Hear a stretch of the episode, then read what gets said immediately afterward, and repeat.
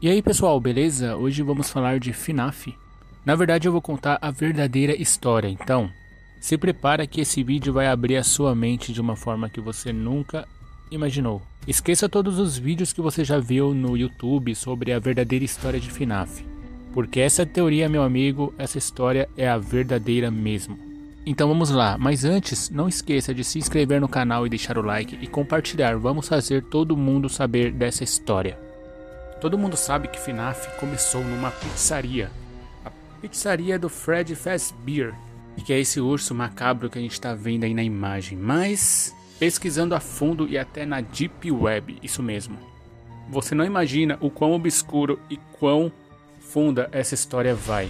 Mas tudo começa com cinco crianças. Como eu vou falar essa palavra muitas vezes, eu vou substituir ela por gurizinhos. Isso por causa de desmonetização e strikes. Então vamos lá, cinco gurizinhos.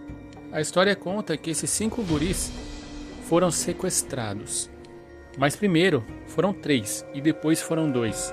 Nunca encontraram o corpo deles e nem o sequestrador. Até tiveram alguns suspeitos, mas nada concluiu o caso. Mas ok, o que, que a pizzaria do Fred Fazbear tem a ver com isso? O que FNAF tem a ver com tudo, toda essa história macabra?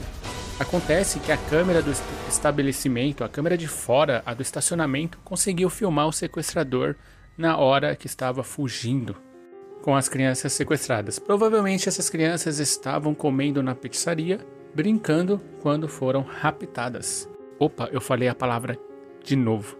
Ok, continuando. Os pimpolhos que foram raptados, eles nunca foram encontrados. Porém, uma coisa muito macabra e horrível aconteceu após isso. Dentro da pizzaria existiam animatrônicos, bonecos robôs apenas para entreter os clientes. Esses bonecos eles cantam, eles dançam, eles fazem coisas só apenas para divertir o público.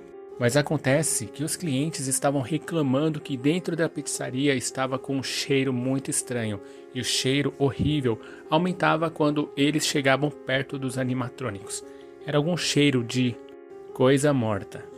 E o mais engraçado que tudo é que quando os clientes olhavam para os animatrônicos, os olhos deles pareciam reais.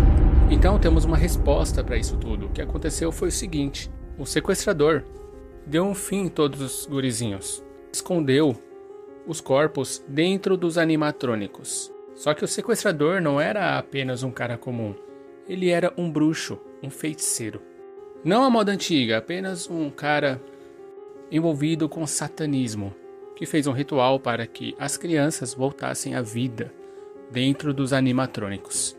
Então os animatrônicos com algum tipo de ritual satânico ficou possuído por alguma entidade maligna, fazendo os animatrônicos ganharem vida através das crianças. Mas a história não para por aí. Quem seria esse sequestrador? Na verdade, você sabe, você só não percebeu você jogou com ele. No primeiro FNAF. Após todos os acontecimentos, a pizzaria fecha, mas após um tempo ela reabre. Ninguém sabe quem reabriu a pizzaria novamente, porém, eles estão contratando um vigia noturno e olha que engraçado.